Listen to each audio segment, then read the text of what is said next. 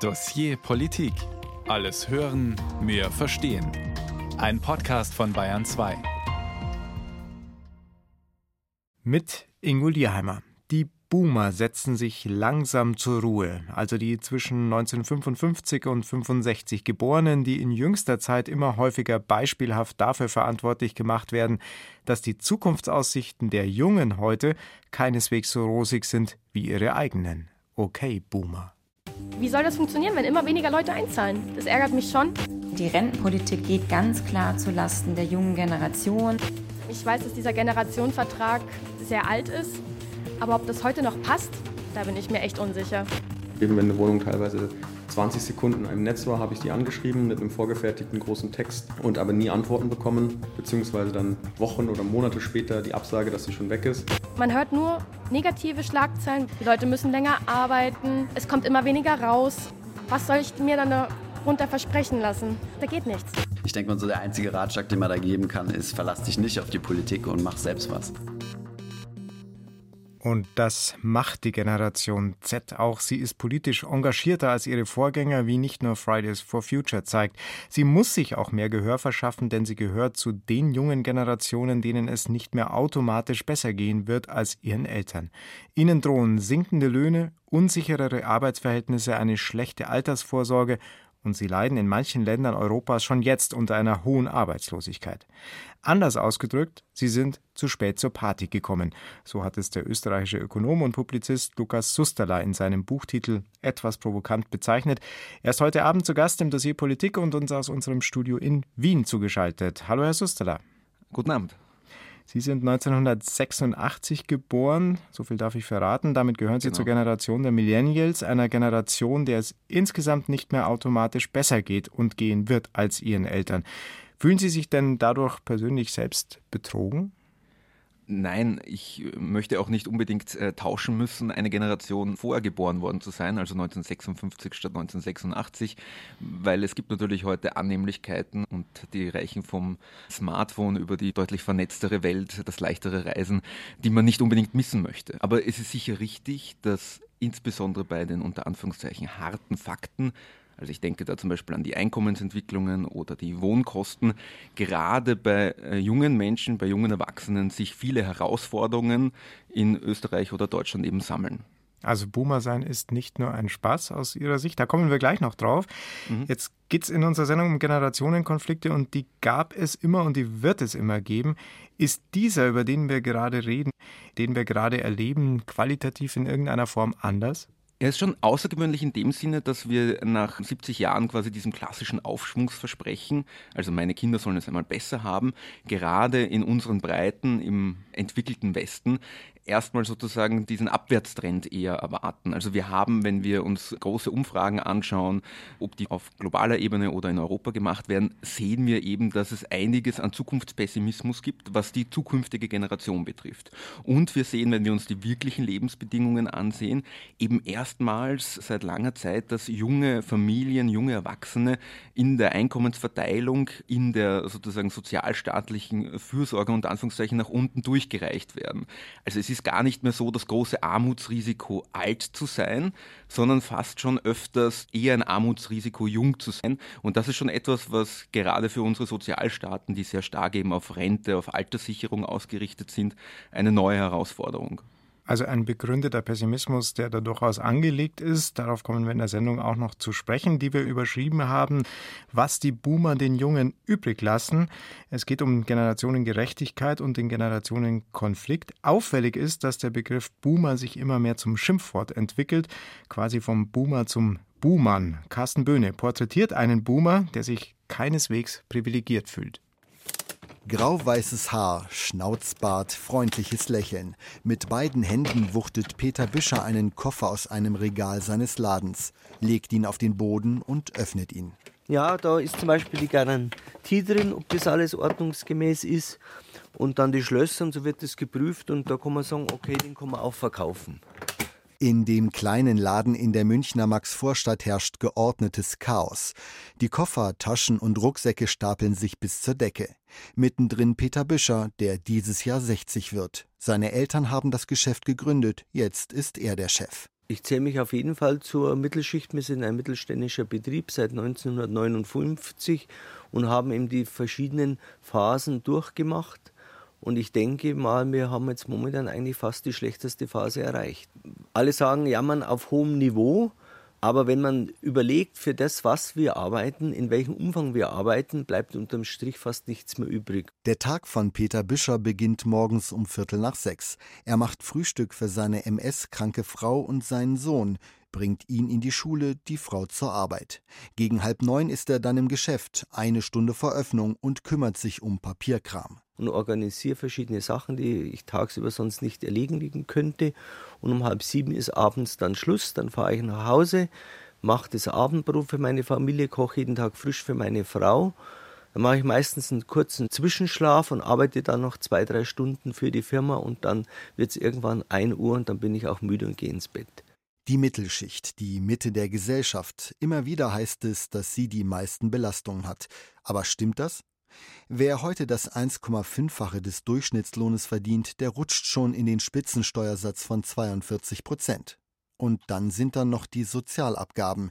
Diejenigen, die bis zu 70.000 Euro zu versteuerndes Einkommen haben, kommen für mehr als 80 Prozent der Sozialabgaben auf. Das Problem dabei? Die einzelnen Komponenten seien nicht aufeinander abgestimmt, meint Professor Andreas Peichel vom IFO-Institut. Wir haben zum Beispiel die Einkommenssteuer, und die verschiedenen Sozialversicherungsabgaben, die an mehr oder weniger der gleichen Stelle äh, sozusagen anfangen zu wirken. Und es wäre besser, diese Systeme besser aufeinander abzustimmen und sich sozusagen das Gesamtsystem anzuschauen und dann einen Tarif zu entwickeln, der überlegt, wie sollte die Belastung aussehen an den verschiedenen Einkommenspunkten. Wie gerecht ist das deutsche Sozialsystem wirklich? Die Jungen zahlen für die Alten, das ist der Kern des Umlagesystems. Ein System, das droht zu kollabieren, wenn immer weniger Junge immer mehr Ältere finanzieren müssen. Vor allem, wenn die geburtenstarken Jahrgänge in Ruhestand gehen. Aber lässt sich das gerechter gestalten? Ja, indem man diejenigen, die Kinder bekommen, besser stellt, zum Beispiel durch höhere Renten. Die andere Variante ist bei den Beiträgen schon anzusetzen, zum Beispiel durch Kinderfreibeträge in der Rentenversicherung, wie wir sie auch bei der Einkommenssteuer haben, dass man eben, dass die Personen, die ähm, die Kinder haben, eben weniger Rentenbeiträge zahlen, wäre das viel gerechter und würde auch entsprechende Anreize setzen, mehr Nachwuchs zu bekommen. Mit seinem Sohn steuert Peter Büscher in eine gemeinsame Zukunft. Dieses Jahr beginnt er im Koffergeschäft seines Vaters eine Ausbildung zum Einzelhandelskaufmann. Während es bei Familie Büscher gut läuft, treibt die aktuelle Entwicklung der Sozialsysteme die Generationen wohl eher auseinander. Professor Andreas Peichel vom IFO-Institut sieht etwa bei der Rente zwei Möglichkeiten. Entweder die Rente kürzen oder bis 70 arbeiten. Doch das traue sich kein Politiker zu sagen. Die Politik hat in den äh, letzten 10, 15 Jahren da sehr, sehr viel versäumt. Im Gegenteil sogar, sie hat noch äh, kontraproduktiv jetzt gerade auch die, die aktuelle Regierung tendenziell ja mit, mit der Grundrente, mit der Mütterrente, äh, Rente ab 63, äh, genau das Gegenteil wieder gemacht. Also hat Gruppen, die nach der alten Rentenformel weniger oder keine Ansprüche hatte, sogar noch neue Ansprüche geben, letztlich Geschenke verteilt, die dazu führen, dass das Rentensystem noch wackeliger wird und auch das wird uns irgendwann auf die Füße fallen. Peter Büscher will sich nicht aufs Rentensystem verlassen. Er hat auch gerade einmal 17 Jahre eingezahlt. Was er da am Ende rausbekommt, viel zu wenig, um über die Runden zu kommen. Mit der Selbstständigkeit hat er dann begonnen, privat vorzusorgen. Ein Rat, den er auch anderen gibt, die sich im Alter was leisten wollen. Schauen, dass man auch privat vorsorgt. Ja. Wenn Sie sich heute anschauen, wie die Mietpreise und auch die Gebäudepreise in München explodieren, dann ist es ein schwieriges Thema, dass Sie sich heute noch Eigentum leisten können. Also muss man andere Rücklagen bilden und die Zukunft ist politisch gesehen mit unserer Führung jetzt nicht so optimal. Gleich ist es halb zehn, Zeit, den Laden zu öffnen. Dann hat Peter Büscher einen langen Arbeitstag vor sich, der wohl wieder erst tief in der Nacht enden wird. Carsten Böhne über einen Angehörigen der sogenannten Boomer-Generation, für den das Leben keineswegs ein Selbstläufer ist. Lukas Susterler ist unser Gast im Dossier Politik zur Generationengerechtigkeit. Stehen die Boomer zu Unrecht in der Kritik? Nein, Prinzipiell stehen gerade diejenigen, die die Politik verantworten und machen, dort zu Recht in der Kritik, wo es darum geht, dass die Versäumnisse, die Herr Peichel angesprochen hat, zu verantworten sind. Und am Ende des Tages ist es einfach so, wir haben in Deutschland und Österreich Rentensysteme aufgebaut, die sehr wenig Rücksicht auf demografische Entwicklungen nehmen, obwohl wir eigentlich sehr genau wissen, wie sich die Demografie über die nächsten 20, 30 Jahre entwickeln wird. Und das unterscheidet uns schon sehr stark zum Beispiel von Ländern wie Schweden oder Dänemark, die ihre Rentensysteme deutlich früher auch ein bisschen demografiefester gemacht haben, um eben zum Beispiel mit der Pensionierung, mit dem Rentenantritt der Babyboomer in den nächsten 10, 15 Jahren besser klarzukommen. Und diese Mehrkosten, die da angesprochen wurden für die jungen Menschen, sind ja nur ein Teil sozusagen mhm. dieser Formel. Der andere Teil wäre es, wenn eben zum Beispiel diese jungen Menschen nicht nur mehr eigentlich zahlen müssen, sondern auch bei den eigenen Einkommen, bei dem, was sie sich erwirtschaften möchten, auch noch sozusagen nur zweiter Sieger sind. Das heißt, sie müssen dann eigentlich von einer relativ instabilen Erwerbskarriere dann vielleicht noch höhere Beiträge zahlen. Und das ist sozusagen diese Doppelmühle, in der sich dann die Jungen befinden. Also da kommen mehrere Faktoren zusammen. Sie haben es selber angesprochen, natürlich ist nicht die Boomer-Generation schuld, sondern mhm. die Politiker, die entsprechende Entscheidungen nicht getroffen haben, nicht nachhaltig gewirtschaftet haben, ökonomisch wie finanziell. Worauf führen Sie diese Fahrt auf sich, die wir ja wirklich seit Jahrzehnten beobachten können, zurück?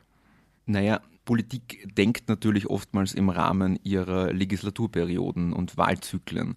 Das liegt natürlich ein bisschen in der Natur der Sache, oder? Ich glaube an rationale Politiker, die gerne wiedergewählt werden wollen. Aber Sie haben ja ähm, auch Beispiele gerade genannt aus anderen Ländern, wo durchaus mal mehr Rücksicht genommen wurde, auch auf künftige Generationen. Ja, dort gibt es aber auch manchmal ein bisschen eine andere politische Kultur. Also zum Beispiel, wenn Sie sich ansehen, wie Dänemark angefangen hat, das Rentenantrittsalter an die demografische Entwicklung zu koppeln. Also dort steigt automatisch das Rentenantrittsalter, wenn die Lebenserwartung steigt. Und das tut sie dank medizinischem Fortschritt zum Beispiel. Und das war keine Entscheidung, die eine Partei oder nur zwei Parteien getroffen haben, sondern das war ein Allparteienkompromiss, weil man gesehen hat, dieser wertvolle Sozialstaat, den wir in Dänemark aufgebaut haben, den müssen wir eigentlich auch absichern mittel- und langfristig langfristig und das war dann ein Allparteienkompromiss.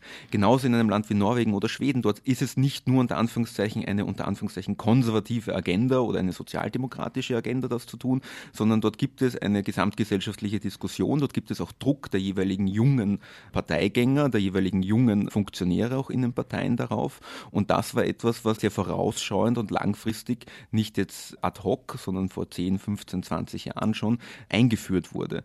Jetzt haben wir festgestellt, dass die Millennials die erste Generation ist, denen es nicht besser gehen wird, faktisch nicht besser gehen wird. Damit es jeder Generation besser geht, ist Wachstum nötig, stetes Wachstum. Genau das wiederum, Herr Susteller, wird mitunter ja heute in Frage gestellt. Ist also vielleicht auch das Verlangen nach einem materiell besseren Leben auch etwas kleiner geworden? Wir sind heute natürlich an einem Punkt, wo wir insgesamt deutlich mehr Wohlstand haben als zum Beispiel vor 50 Jahren. Das ist keine Frage aber wir haben trotzdem viele Systeme gebaut, die auf Wachstum ausgerichtet sind. Also zum Beispiel, wir haben jetzt gerade über das Rentensystem gesprochen. Da ist es ganz essentiell, dass Beschäftigung und Einkommen wachsen, damit sich diese Versprechen der Vergangenheit irgendwie ausgehen. Das heißt, eine Strategie jetzt wegen zum Beispiel der ökologischen Thematik, wegen Klimawandel, Klimaschutz, das Wachstum auf Null zu schrauben, wäre eines, das uns große soziale Probleme mit sich bringt, insbesondere auch für die jetzige junge und auch künftige Generation.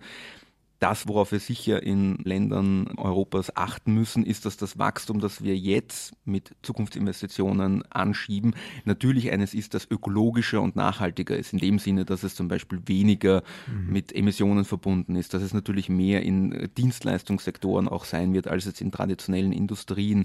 Und natürlich, dass wir diesen Wandel hin, zum Beispiel von einem fossilen Energiemix hin zu erneuerbaren Energien auch so gestalten, dass wir am Ende auch einiges von der Wertschöpfung haben. Also, dass wir Fachkräfte haben, haben, die im Bereich Forschung und Entwicklung zum Beispiel stark sind. Auch da gibt es viele Zukunftschancen. Äh, das muss man jetzt nicht nur unter der Prämisse weniger Wachstum sehen, vor allem weil diese Prämisse, glaube ich, wirklich gerade aus sozialstaatlicher Sicht durchaus auch eine Gefahr in sich birgt. Die Generationen sind in Konflikt geraten, die Jungen werfen den Älteren vor, vor allem an sich und nicht an die Zukunft, also genau die Jungen gedacht zu haben, die sich schwerer tun beim Start in die Selbstständigkeit, zum Beispiel beim Versuch, ein eigenes Dach über dem Kopf zu bekommen, kein Eigenheim, sondern nur eine eigene Bude zur Miete.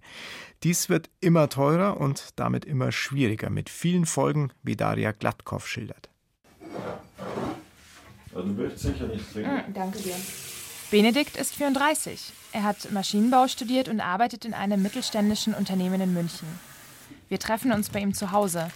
Eine zentrale Altbauwohnung mit großem langem Flur, Holzdielen am Boden. Benedikt kommt gerade von der Arbeit, macht sich etwas zu essen. Frisches Ofengemüse, gesund und erwachsen. Während wir in der Küche reden, klappert und rumort der alte Wasserboiler immer wieder dazwischen. Die Wohnung teilt er sich seit fünf Jahren mit zwei weiteren Mitbewohnern. Wir sind alle über 30, also eine klassische, ja, so sagt man wahrscheinlich Erwachsenen-WG, Arbeiter-Erwachsenen-WG. Benedikt sieht sich als sozialen Menschen, der es mag, wenn abends jemand da ist. Perfekt für eine WG, in der man sich gut versteht. Auf der anderen Seite ist natürlich so, dass die Mieten auch einfach sehr hoch sind in München. Und dass es für mich schon auch einen finanziellen Aspekt hat, weil ich einfach das Geld für eine Wohnung für mich nicht ausgeben möchte. In München geht schnell mal die Hälfte des Gehalts für die eigenen vier Wände drauf. Dabei trifft es nicht nur die Geringverdiener. Wer zusammenzieht, hat es leichter. Die Quadratmeterpreise bei größeren Wohnungen sind vergleichsweise geringer als für Apartments. Ich glaube, solange ich mit keiner Partnerin zusammenziehe, werde ich in der WG weiter wohnen. Es kann natürlich sein, dass es irgendwann einen Umschwung gibt, dass man sagt, okay, man möchte das nicht mehr. Ich glaube, ein großer Aspekt ist dabei einfach, wie wohl man sich in der WG fühlt, in der man wohnt. Julian ist 24 und lebt unfreiwillig in einer WG. Er ist Polizeibeamter in München und findet für sich keine Wohnung. Er hat sich das Limit von 1100 Euro gesetzt. Mehr will er nicht ausgeben.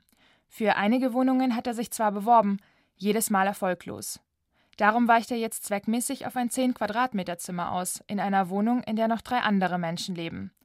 Dabei wünscht er sich nach der Arbeit eigentlich vor allem Ruhe und Rückzug. Ich habe alles durchforstet immer wieder, habe mir Timer gestellt, wenn irgendwas Neues reinkommt. Dann habe ich Leute angeschrieben, wenn eine Wohnung teilweise 20 Sekunden im Netz war, habe ich die angeschrieben mit einem vorgefertigten großen Text und aber nie Antworten bekommen, beziehungsweise dann Wochen oder Monate später die Absage, dass sie schon weg ist.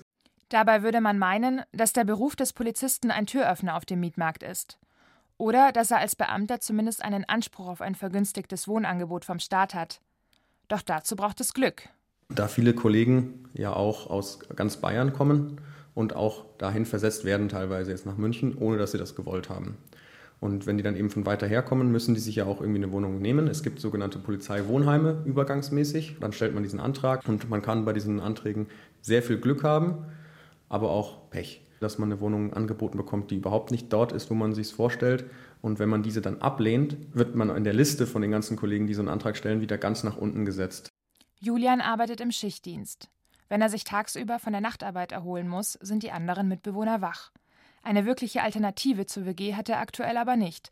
Und das bedeutet für ihn vor allem eins: Kompromisse und Warten wenn man mal morgens äh, zum Duschen will oder auf Toilette muss oder Zähne putzen muss, Klassiker, und das Bad dann besetzt ist und man muss dann warten, man muss warten. Okay, man kann nicht dann auf Toilette gehen, wenn man das möchte, wenn man muss. Man muss eben warten. Wenn man kochen möchte, dass die Küche belegt ist, es nimmt einem irgendwie so das Feeling, finde ich, von seiner eigenen Wohnung, dass man selber entscheidet, wie man leben möchte. Julian bleibt nichts anderes übrig, als sich immer weiter auf Anzeigen zu bewerben und zu hoffen. Denn wer die Eigentümer nicht persönlich kennt und seine Kontakte spielen lassen kann, oder Erbe oder Großverdiener ist, hat es sichtlich schwer, in München eine Wohnung zu finden. Damit ist er ein typischer Vertreter seiner Generation. Ich habe mit einigen geredet, die unfreiwillig in WGs leben, so wie Julian. Öffentlich darüber sprechen wollten sie aber nicht. Sich als Erwachsener keine angemessene Wohnung leisten zu können, ist offenbar ein Wunderpunkt berichtet Daria Gladkow. Lukas Susterla ist unser Gast in diesem Dossier Politik zum Generationenkonflikt. Er ist Ökonom und Publizist, lebt und arbeitet in Wien und ist uns auch von dort aus zugeschaltet. Herr Susterla, gerade Wien wird immer wieder als Vorbild für den Wohnungsmarkt bezeichnet. Sind dort auch die Jungen in einer besseren Situation als eben beschrieben? Also in Wien haben wir vor allem einen deutlich größeren Sektor sozusagen an geförderten oder sozialen Wohnungsbau. Aber auch da muss man sich die Verteilung genau ansehen. Die Nutznießer sind tendenziell natürlich diejenigen, die sehr alte Mietverträge haben, weil wir in Wien insbesondere eine auch sehr starke Mietbindung haben.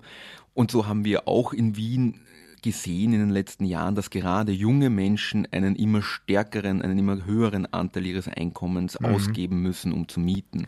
Aber es ist sicher richtig, die Probleme sind sehr unterschiedlich. Also viel von dem, was man im angelsächsischen Raum zum Beispiel an Wut der Millennials gegen die Boomer sieht, ist aufgrund des mhm. Wohnungsmarktes der Fall. Also dort wird ja wirklich vom Diebstahl quasi der Zukunft gesprochen, weil eben die Wohneigentumspreise in äh, London, in Großbritannien, in den USA so stark gestiegen sind und man sich mit den zumindest stagnierenden Einkommen das immer weniger leisten kann und die älteren Generationen einfach den Benefit hatten, dass sie die Preissteigerungen sozusagen am eigenen Vermögen unter Anführungszeichen spüren.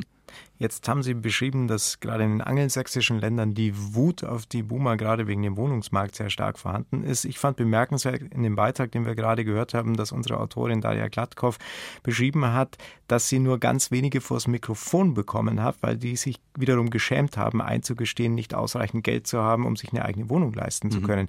Ist das aussagekräftig für das Selbstwertgefühl der Generation?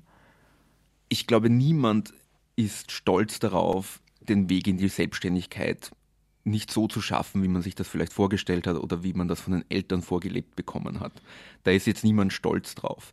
Wir haben, und das weiß man auch aus Umfragen, ein Failure to Thrive-Syndrom. Äh, also dieses eigene Scheitern an Selbstständigkeit ist etwas, was die Leute natürlich schon belastet. Und das ist im angelsächsischen Raum nicht anders als bei uns. Wir haben nur dort, glaube ich, dadurch, dass die Krise vielleicht auch an der einen oder anderen Stelle noch tiefer war und dort auch die mediale Diskussion manchmal etwas, wie soll ich sagen, forscher geführt wird als im sehr respektvollen Umgang, den wir in Deutschland und Österreich Österreich manchmal gewohnt sind. Deswegen haben sich Memes wie Okay Boomer dort auch deutlich schneller verbreitet. Wir haben deutlich mehr junge Medien wie BuzzFeed, die mhm. auch mal richtig unter Anführungszeichen zugespitzt und auch manchmal eher fast spalterisch unterwegs sind und jung gegen alt unter Anführungszeichen positionieren. Und das ist schon etwas, was im angelsächsischen Raum sicher ausgeprägter ist. Wie gesagt, es gab auch noch große Literatur- und Buchprojekte wie The Pinch von Lord Willets in Großbritannien. The Pinch heißt übersetzt sowas wie der Diebstahl das auch sehr stark sozusagen dieses, die Boomer haben uns die Zukunft gestohlen, ins Zentrum gesetzt hat. Und auch einige Thinktanks wie die Resolution Foundation, die nur zu diesem Thema intergenerationelle Konflikte unter Anführungszeichen forschen. Das ist schon etwas, was sehr viel ausgeprägter in der Diskussion im angelsächsischen Raum stattfindet. Ich glaube, es kommt so spät auch zu uns, weil wir es nicht gewohnt sind, in diesen Alterskategorien tendenziell zu denken.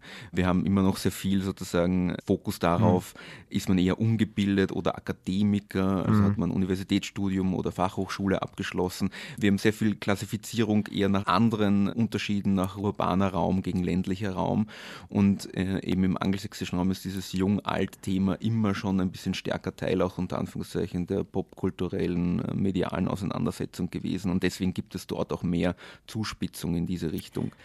Was ich eben spannend finde, ist, dass es eben unabhängig vom System ist. Es ist jetzt nicht nur das liberale angelsächsische System, sondern eben auch der sozialstaatliche oder konservative europäische Raum, wo man dieses zu spät zur Party gekommen Phänomen sieht, eben dass diejenigen, die ab 2008, ab der großen Krise in den Arbeitsmarkt gekommen sind, einfach mit vielen Herausforderungen konfrontiert sind, die für ihre Eltern sehr ungewohnt klingen. Die Politik reagiert ja auf die Situation in Deutschland, zumindest wenn wir da mal drauf schauen, zum Teil durchaus mit radikalen Schritten wie dem sogenannten Mietendeckel. Kommen diese Maßnahmen, Herr Suster, zu spät für diese Generation?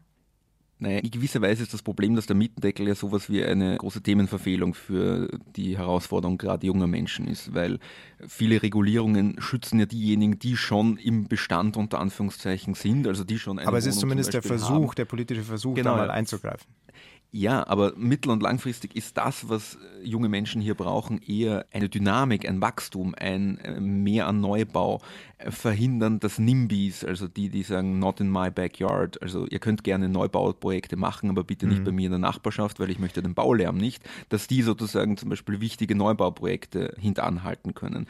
Das ist eher das Problem, das uns im deutschsprachigen Raum äh, begegnet, dass wir stark wachsende Agglomerationen haben, wie Wien, wie Berlin, wie München München, die aber am Rand ihres natürlichen Wachstums in gewisser Weise sind, weil Bauprojekte zu lange dauern, nicht bewilligt werden, sich viele wehren gegen Neubau. Und das ist etwas, was dazu führt, dass diese Knappheit an Wohnraum natürlich bei denen, die sich verändern müssen, weil sie eine Studentenwohnung suchen, weil sie als junge Familie sich vergrößern wollen, die zahlen den Preis dafür, dass der Markt, also der Wohnungssektor nicht dynamisch genug ist.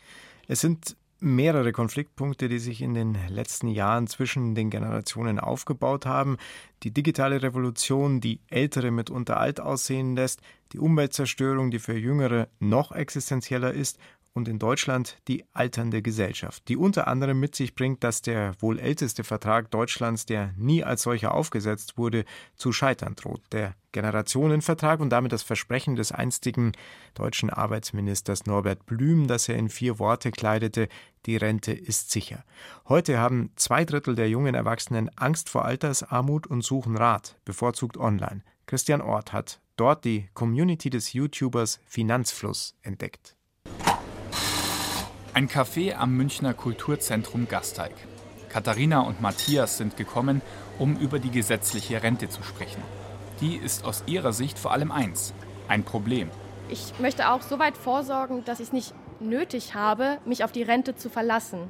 Weil man hört nur negative Schlagzeilen, was die Rente betrifft. Die Leute müssen länger arbeiten, es kommt immer weniger raus. Was soll ich mir dann darunter versprechen lassen? Da geht nichts. Ich sehe das als Bonus zu dem, was ich jetzt aktuell mache. So kann ich nicht enttäuscht werden, wenn es doch mal weniger sein sollte, als ich mir erhofft hatte. Katharina ist 23 und arbeitet als Elektrikerin bei einem Automobilhersteller. Matthias ist 31 und im Einzelhandel tätig. Die Prognose des Statistischen Bundesamts ist klar. Wenn ihre Generation in Rente geht, müssen 100 Erwerbstätige wohl mehr als 80 Rentner finanzieren. Matthias und Katharina warten aber nicht auf einen Termin bei der Rentenversicherung. Sie schauen YouTube-Videos wie dieses. Viele Menschen haben zwar eine Vermutung, dass es mit der Rente nicht reichen wird, haben sich aber noch nie intensiv mit dem Thema auseinandergesetzt und wissen auch nicht genau, wie viel Rente ihnen in der Zukunft zusteht. Deswegen geht es in diesem Video mal rund um das Thema Altersvorsorge und wie diese in Deutschland aufgebaut ist. Viel Spaß bei diesem Video. Hinter dem Video steckt Thomas Kehl vom YouTube-Kanal Finanzfluss. Der Kanal hat inzwischen mehr als 300.000 Abonnenten. Bis vor kurzem hat Thomas Kehl noch bei einer Investmentbank gearbeitet. Jetzt ist er hauptberuflich Finanz-YouTuber. Damit liegt er voll im Trend. Eine Befragung von Comdirect zeigt, jeder fünfte junge Erwachsene holt sich seine Tipps zu Finanzthemen bei YouTube. Auch Matthias und Katharina schauen Thomas gerne zu, wie jetzt gerade am Handy. Alle paar Sekunden nicken sie schauen, wie viel Rente einem denn zusteht. Ich finde ihn sympathisch. Er trägt auch ein wunderschönes Hemd, steht ihm sehr gut. ich finde ihn gut, deswegen beuge ich ja den äh, Kanal halt auch weiter. Die deutsche Rentenversicherung findet es prinzipiell auch gut, dass YouTuber wie Thomas Kehl jungen Menschen das Rentensystem erklären, sagt der sozialpolitische Referent Josef Feinziel. Aber es ist schon so, dass es wichtig ist, dass hier die junge Generation auch sensibilisiert wird, private Altersvorsorge oder wenn möglich auch betriebliche Altersvorsorge zu betreiben. Äh, zu konkreten Anlagetipps wird es natürlich dann kritisch. Gibt es ja unter Umständen Provisionen im Hintergrund? Ich finde, eine unabhängige Beratung auch von Auge zu Auge äh, ist ja immer besser, als hier äh, sich auf Empfehlungen im Internet zu verlassen. YouTuber Thomas Kehl finanziert seinen Kanal durch vorgeschaltete Werbung und die Empfehlung von Produkten. In seinem Video zum Rentensystem erklärt er, warum der berühmte Generationenvertrag zum Problem wird. Die Problematik kommt daher, dass es immer mehr ältere Menschen gibt, also Rentenbezieher, und auf der anderen Seite immer weniger junge Menschen, die in den Topf einbezahlen. Und somit hält sich das Gleichgewicht nicht und verlagert sich zu Lasten der Beitragszahler. Die 23-jährige Katharina findet das ungerecht. Wie soll das funktionieren, wenn immer weniger Leute einzahlen? Das ärgert mich schon. Ich weiß, dass dieser Generationenvertrag sehr alt ist, aber ob das heute noch passt, da bin ich mir echt unsicher. Das Umlagesystem steckt in einer Sackgasse. Es gibt aktuell vier Stellschrauben, um es zu erhalten. Erstens, die Beitragssätze für aktuelle Erwerbstätige steigen. Möglichkeit 2, die Renten sinken. Drittens, die Menschen arbeiten länger. Option 4 wäre schon mehr als eine Korrektur. Eine einheitliche Rentenkasse für alle, auch für Selbstständige und Beamte. Eine schwierige Situation findet auch YouTuber Thomas Kehl. Und das sind ja alles hochpolitische Themen, super sensibel und ja. da braucht man sich jetzt nicht unbedingt auf dieses Eis zu begeben, was da jetzt sinnvoll ist und was nicht. Das würde ich, glaube ich, der Politik überlassen. Ich denke mal, so der einzige Ratschlag, den man da geben kann, ist, verlass dich nicht auf die Politik und mach selbst was. Selbst was machen, das heißt für Thomas Kehl, ich denke mal, man sollte halt einfach erstmal klein anfangen und idealerweise an der Börse zu investieren, weil hier werden die Renditen gemacht. Da kommen wir nicht drum herum. Josef Weinziel, sozialpolitischer Referent bei der Deutschen Rentenversicherung Bayern Süd, findet dagegen, die Politik müsse das System langfristig reformieren, sodass junge Menschen wie Matthias und Katharina mit der Rente planen können. Er ist optimistisch. Die gesetzliche Rente gibt es seit nunmehr bereits über 130 Jahren. Sie hat Kriege und Krisen überstanden. Sie ist heute der Hauptbestandteil der Altersvorsorge und gehe davon aus, dass das auch in Zukunft so sein wird. Bis Mitte März will die Rentenkommission einen Vorschlag zur Zukunft der Altersversorgung vorstellen. Katharina und Matthias sind gespannt darauf. Sie wollen aber weiter, auch mit Tipps von Finanzfluss, selbst investieren. Denn verlassen kann ich mich nicht, deswegen wird jetzt vorgesorgt. Und zwar privat. Ganz genau sagt die 23-Jährige in diesem Beitrag von Christian Ort. Sie macht sich wie viele ihrer Altersgenossen sehr früh Sorgen um ihre spätere finanzielle Situation im Alter. Lukas Susterla ist unser Gast im Dossier Politik, österreichischer Ökonom und Autor des Buches Zu spät zur Party. Sie haben schon beschrieben, dass die Politik gerade in Deutschland und Österreich gerade mit Blick auf das Rentensystem alles andere als nachhaltig war in den letzten Jahrzehnten. Haben Sie denn den Eindruck, dass sich heute da was bewegt? Jedenfalls viel zu langsam. Das Spannende ist ja, es ist im Beitrag vorgekommen, das Rentensystem in Deutschland hat schon Krisen und Kriege überlebt. Mhm. Das ist richtig. Die Herausforderung jetzt ist eigentlich keine Krise, sondern etwas sehr Gutes, nämlich dass wir alle länger leben.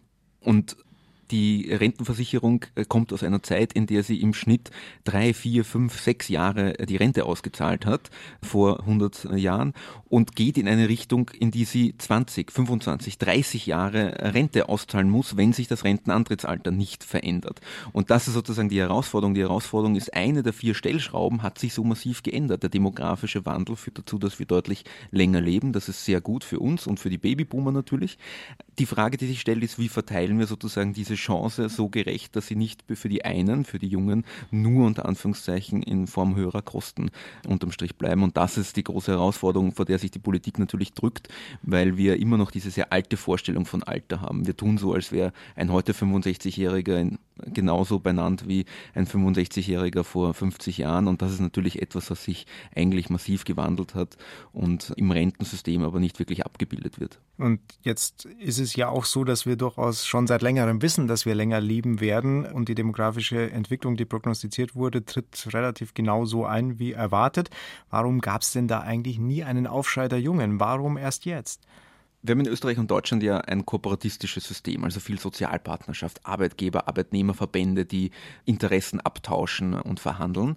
Und in dieser Formel kommen sehr selten explizit auch äh, junge Menschen vor. Also wir haben sehr gut institutionalisiert die Interessen eben von Industrie, Arbeitgebern, Arbeitnehmern, aber eben sehr wenig nach generationellen Aspekten. Und das hat sicher schon dazu beigetragen, dass wir über das Thema einfach sehr lange überhaupt nicht geredet haben. In Deutschland kommt der Sonderfall dazu, dass wir unter Rot-Grün vor mittlerweile fast 14 Jahren ja schon Reformen gesehen haben, die groß am System etwas geändert haben. Die sind halt vom Timing her in gewisser Weise nicht unbedingt glücklich gewesen, weil gerade zum Beispiel Teile der Riester-Rentenförderung und ähnliches in eine Zeit hineingekommen sind, wo dann die Finanzmärkte unter Druck waren. Äh, und jedes Jahr, dass man da früher anfängt, wie zum Beispiel die Schweden oder die Dänen, wäre eines gewesen, wo man Zeit und gegebenenfalls auch Rendite gewinnen hätte können. Ich glaube, es ist umso wichtiger, wenn man spät angefangen hat, darüber politisch zu diskutieren, die Lektionen von denen, die ein bisschen schneller dran waren, schneller umzusetzen und besser zu kommunizieren auch der Bevölkerung, warum es notwendig ist, an gewissen Stellschrauben zu drehen. Aber trotzdem ist es ja auch so, dass Sie haben jetzt gesagt, es gab Versuche, da am System ein bisschen rumzuschrauben, aber es ist letztlich grundsätzlich hat sich nichts geändert und gleichzeitig wurden aber fast jedes Jahr die Rentner auch wieder bedient, in Anführungsstrichen, mit einer Rentenerhöhung. Es wurden zusätzliche Gruppen bedient mit der Mütterrente, mit der Rente mit 63, jetzt auch mit der Grundrente in Deutschland. Dadurch werden ja auch die jungen Generationen weiter in Nachteil gebracht. Ja, aber politisch ist das zum Teil ja völlig nachvollziehbar. Ich habe politisch Mehrheiten eher jenseits der 50-Jährigen als bei den unter 35-Jährigen. Wenn ich eine Volkspartei bin, die möglichst breit äh, die Wählerschichten in Deutschland ansprechen möchte, tue ich mir relativ schwer, das mit einem vielleicht sinnvollen, aber tendenziell radikalen Rentenprogramm auf Sicht der nächsten zehn Jahre zu fahren. Einfach deswegen, weil sich die demografischen Mehrheiten auch so stark verschoben haben. Deswegen gibt es ja auch Diskussionen bei Ökonomen, Soziologen um so Dinge wie zum Beispiel ein Familienwahlrecht, wo die Eltern junger Kinder eine zusätzliche Stimme quasi für die künftige Generation bekommen. Diese Vorschläge kommen ja nicht von ungefähr, sondern sie kommen deswegen, weil wir vielleicht an einem Punkt sind, wo unter Anführungszeichen sich Rentenreformen politisch nicht mehr anders durchsetzen lassen. Rente, Altersvorsorge, Pflegebeitrag. Themen, mit denen sich unsere beiden nächsten Gesprächspartner ebenfalls beschäftigen, auch wenn sie erst 19 und 21 Jahre alt sind. Sie studieren beide unter anderem Politikwissenschaften, waren beide schon als Jugendliche politisch engagiert und sind Deutschlands Jugenddelegierte bei den Vereinten Nationen. Für das Dossier Politik sind sie in das SBR-Studio in Mannheim gekommen. Herzlich willkommen, Josephine Hebling und Nikolas Karanikolas. Hallo. Hallo, guten Abend. Um die deutschen Jugendlichen bei den Vereinten Nationen zu vertreten, da mussten sie beide erstmal herausfinden, was die denn überhaupt bewegt. Dazu sind sie auf Deutschlandtour gegangen, haben rund 1500 Jugendliche getroffen und etwa 3000 Forderungen eingesammelt. Welches waren denn die häufigsten? Also es gab per se kein Thema, was jetzt besonders oft vorkam, sondern am Anfang haben wir so drei Themen erstmal wahrgenommen, wie Klimawandel, Gleichberechtigung und Bildung, aber haben dann auch schnell gemerkt, dass es eigentlich die Themen sind, die relativ gleichberechtigt sind. Also die Themen haben sich dann schnell ausgeglichen und so wurde jedes Thema eigentlich ziemlich gleich oft genannt. Eine Forderung, die mir besonders im Kopf geblieben war, war die einer Jugendquote. Und zwar hat ein Jugendlicher gefordert, dass es in Gremien wie zum Beispiel Parlamenten eine Jugendquote gibt, sodass diese Stimme auch vertreten wird. Was wäre denn anders mit einer solchen Quote? Anders wäre auf jeden Fall, dass junge Menschen deutlich häufiger in politischen Prozessen gehört werden und auch von Anfang an eingebunden werden. Wir haben leider den Fall, dass, wenn wir auf die Weltbevölkerung schauen, die jungen Menschen zwar 52 Prozent der Weltbevölkerung ausmachen, jedoch nur ungefähr zwei bis drei Prozent der ParlamentarierInnen stellen. Das ist ein ziemlich großes Ungleichgewicht, das dort existiert. Und ich glaube, dass dieser junge Mensch oder verschiedene junge Menschen mit dieser Forderung genau dieses Problem angehen wollten. Wie kann denn so eine Quote aussehen? Also wie muss man sich das vorstellen? Wäre das wirklich eine Quote, ähnlich jetzt einer Frauenquote, dass man sagt, äh, die Parteien müssen auf ihren Listen entsprechend viele junge Kandidaten auch aufstellen? Das hängt natürlich auch von der Interpretation dieser Forderungen ab und auch von dem Jugendlichen, der sie natürlich gestellt hat. Ich habe sie so verstanden, dass man sagen würde, es ist ähnlich wie eine Frauenquote. Also dass man sagt, ein bestimmter Anteil an Leuten in diesen Gremien müssen doch einfach jung sein, damit diese Stimme auch gehört wird. Die Frage ist ja auch, woher kommt denn diese Forderung überhaupt nach einer Jugendquote? Ich mutmaße, dass sie daher kommt, dass die Jugendlichen sich einfach schlecht vertreten fühlen. Wie, wie haben Sie das wahrgenommen? Was haben die Jugendlichen dazu gesagt?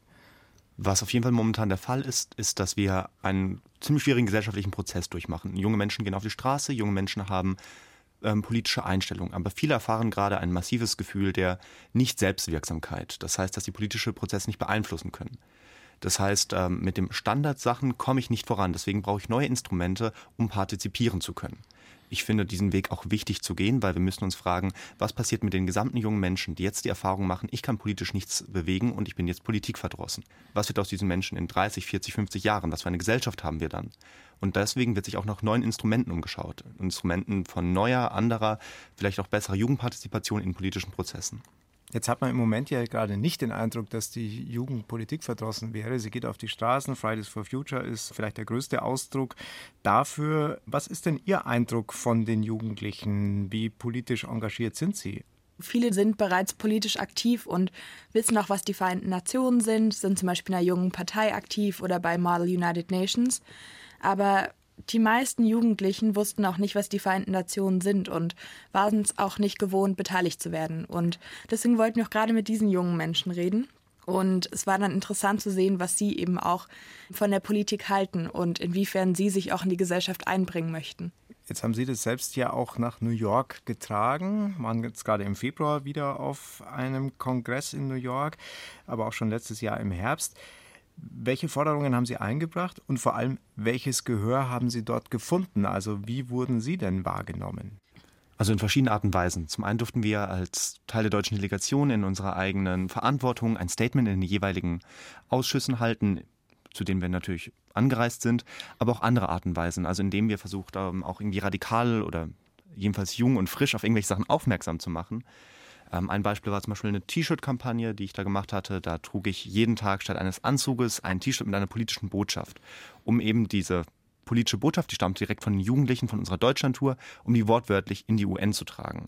Dann gab es auch noch andere Formen, in denen wir natürlich war das, haben, War das erlaubt? Es wurde jedenfalls nichts dagegen gesagt. Bis auf einmal, da wurde ich aus dem UN-Sicherheitsrat geworfen. Da trug ich ein T-Shirt mit Stopp Waffenlieferungen in Krisengebiete. Das fanden anscheinend der südafrikanische und russische Diplomat da drin nicht ganz so lustig, beziehungsweise, was heißt lustig, äh, fanden das nicht angebracht und haben mich deswegen entfernen lassen. Aber der deutsche Botschafter hatte sich mit uns solidarisiert und auch diese Forderung dann eben in sein Statement aufgenommen. Das heißt, wenn man mit jungen und frischen Ideen versucht, ein altes System wachzurütteln, ist durchaus was machbar. Es ist nur sehr, sehr kraftintensiv. Man hört raus, dass Sie dabei Spaß hatten. Ich brenne auf jeden Fall für Jugendpartizipation und ich finde es halt auch wichtig, der Jugend ein das Gehör zu verschaffen, das sie verdient. Also würde ich mich da nur reinstellen oder würden wir uns nur reinstellen und sagen, ja, schön dabei zu sein, dann wäre das zu wenig. Das war nicht der Auftrag, den wir irgendwie von der in Deutschland lebenden Jugend während unserer Deutschlandtour bekommen haben. Also mhm. einerseits das zu erfüllen macht großen Spaß und ich glaube, das Amt an sich ist einfach wunderbar für mich persönlich. Jetzt äußern Sie sich wirklich sehr distinguiert, geradezu diplomatisch schon, haben da wahrscheinlich auch viel gelernt in diesem Jahr. Sie sind aber selbst noch sehr jung, 19 und 21 Jahre alt. Wie sehen Sie es denn persönlich? Fühlen Sie sich selbst denn politisch gut oder schlecht vertreten, was Ihre persönlichen Anliegen betrifft? Allgemein fühle ich mich eigentlich nur gut vertreten, wenn ich mich selbst beteilige, muss ich sagen. Gerade als junge Person ist man nicht unbedingt Teil der Wählerschaft, sage ich jetzt mal, sodass ich auch den Eindruck habe, dass es nicht mehr reicht, nur wählen zu gehen, sondern man muss auch anders aktiv werden. Gerade wenn man zu bestimmten Themen Stellung nehmen möchte. Und so versuchen wir eben auch durch andere Strukturen uns so einzubringen, sodass die Stimme der Jugend auch gehört wird. Wie zum Beispiel eben durchs Demonstrieren oder dadurch, dass man Positionspapier schreibt oder auch mit Politikern einfach direkt redet. Auf jeden Fall, wenn ich mir viele politische Prozesse anschaue, ist mir als Privatperson häufig zum Heulen. Das geht über Migration, das geht über Menschenrechtsverbrechen und ich glaube, wir sind beide recht politisch und haben auch unser Konglomerat, sage ich mal, an Werten irgendwo und das versuchen wir halt auch irgendwo anders einzubringen, mhm. außerhalb des Jugenddelegiertenamts. Wie würden denn politische Entscheidungen ausfallen, wenn Sie Jugendliche treffen würden? Auf jeden Fall nachhaltiger, weil die Jugendperspektive ist immer ein bisschen mehr in die Zukunft gedacht. Das heißt, okay, was bedeutet jetzt Wirtschaftswachstum im Gegensatz zu Klimaschutz? Das ist zum Beispiel eine ganz, ganz große Frage. Was bedeutet es im Punkt Migration? Ein Punkt war zum Beispiel, keine Menschen mehr im Mittelmeer sterben zu lassen.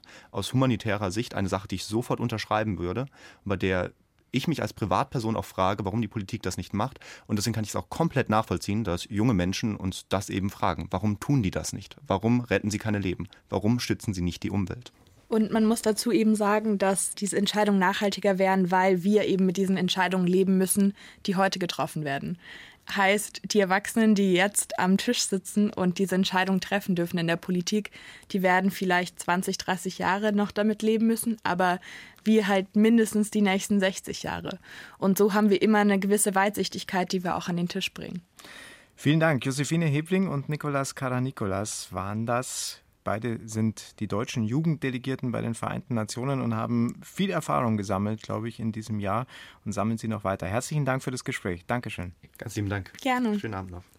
Lukas Susterler hat dem Gespräch zugehört. Der österreichische Ökonom ist unser Gast heute im Dossier Politik.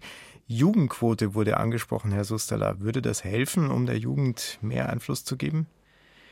Also ich bin skeptisch, äh, dass man an der, am Alter des Politikers oder der Politikerin festmachen kann, inwieweit sie zukunftsgerichtet agiert oder nicht. Also ich glaube nicht, dass ein junger Politiker automatisch junge Politik macht und umgekehrt ein alter Politiker unbedingt alte Politik machen muss. Was man an Ihrem Bundeskanzler vielleicht ablesen kann.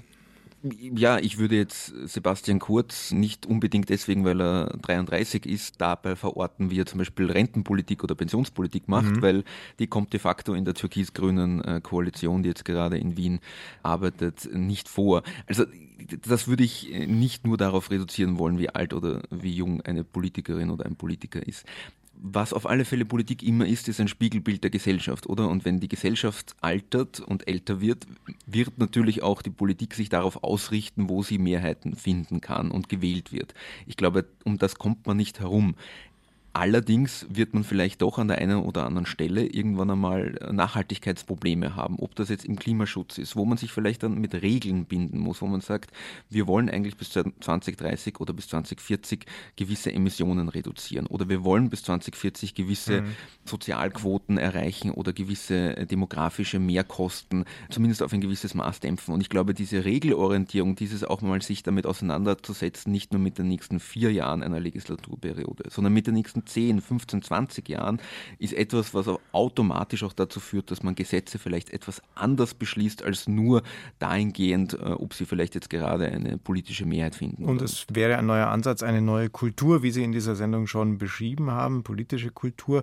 Okay, Boomer ist ein Begriff, über den wir in dieser Sendung immer wieder gesprochen haben, der immer wieder auch fast schon zum Schimpfwort geworden ist. Die leistungsstarken Älteren haben dem mittlerweile einen Kampfbegriff entgegengesetzt, nämlich Snowflake. Snowflake, Schneeflocke. Was würden Sie sagen, Herr Susterler? Ist die Jugendbewegung, die wir erleben, eine ja politisierte Generation, ähnlich einer Schneeflocke, die schnell schmilzt, wenn es dann wärmer wird? Naja, Snowflake ist ja eher auch dieser Ausdruck, der in die Richtung geht, man, man hält nichts aus. Ich mhm. glaube, das ist genauso ein Vorurteil, wie so zu tun, als hätte jeder Boomer ein Leben im ausschließlichen Boom erlebt. Das Problem bei OK Boomer ist meines Erachtens, dass es zwar eine freche Floskel ist, die man an der einen oder anderen Stelle gut platzieren kann, aber in Wirklichkeit ist es Gesprächsverweigerung. Oder OK Boomer ist sowas, das sagt, du hast ja keine Ahnung und deswegen möchte ich eigentlich mit dir nicht drüber diskutieren. Und das ist, glaube ich, gefährlich, wenn man so tut, als müsste man zwischen Jung und Alt nicht auch konstruktiv streiten können. Und genauso bei Snowflake schwingt ein Vorurteil mit, das wirklich nicht stimmt, nämlich dass diese Generation an jungen Menschen, denen es so gut geht wie noch nie davor und äh, die sollen deswegen sich gegebenenfalls nicht artikulieren, wenn sie gewisse Missstände aufdecken. Und das zeige ich ja im Buch auch nicht umsonst mit dem Titel Zu spät zur Party, dass es eben nicht so ist, dass der jungen Generation da jetzt sozusagen der Wohlstand Freihaus in den Schoß gefallen ist, sondern einige Punkte schon da sind, wo man vielleicht auch gemeinsam darum streiten muss und daran arbeiten muss, dass die Situation künftig besser wird. Der Ökonom Lukas Susterler war unser Gast im Dossier Politik zum Generationenkonflikt. Er sagt unter anderem, dass er als 1986 Geborener aufgrund der wirtschaftlichen Fakten die Boomer-Generation zwar durchaus beneidet, trotzdem aber nicht würde tauschen wollen, dass gerade in Deutschland und Österreich in den letzten Jahrzehnten zu wenig nachhaltige politische Entscheidungen getroffen wurden, obwohl das Beispiel skandinavischer Länder zeigt, es wäre möglich gewesen und dass die jungen Generationen in der Politik nach wie vor zu wenig gehört werden und eine zu geringe Lobby haben. Herr Susterler, ich hoffe, ich habe Sie mit diesen knappen Worten einigermaßen korrekt wiedergegeben. Sagt vielen Dank für Ihre Zeit und Ihre Einschätzungen und herzliche Grüße nach Wien. Dankeschön. Vielen Dank für das Gespräch.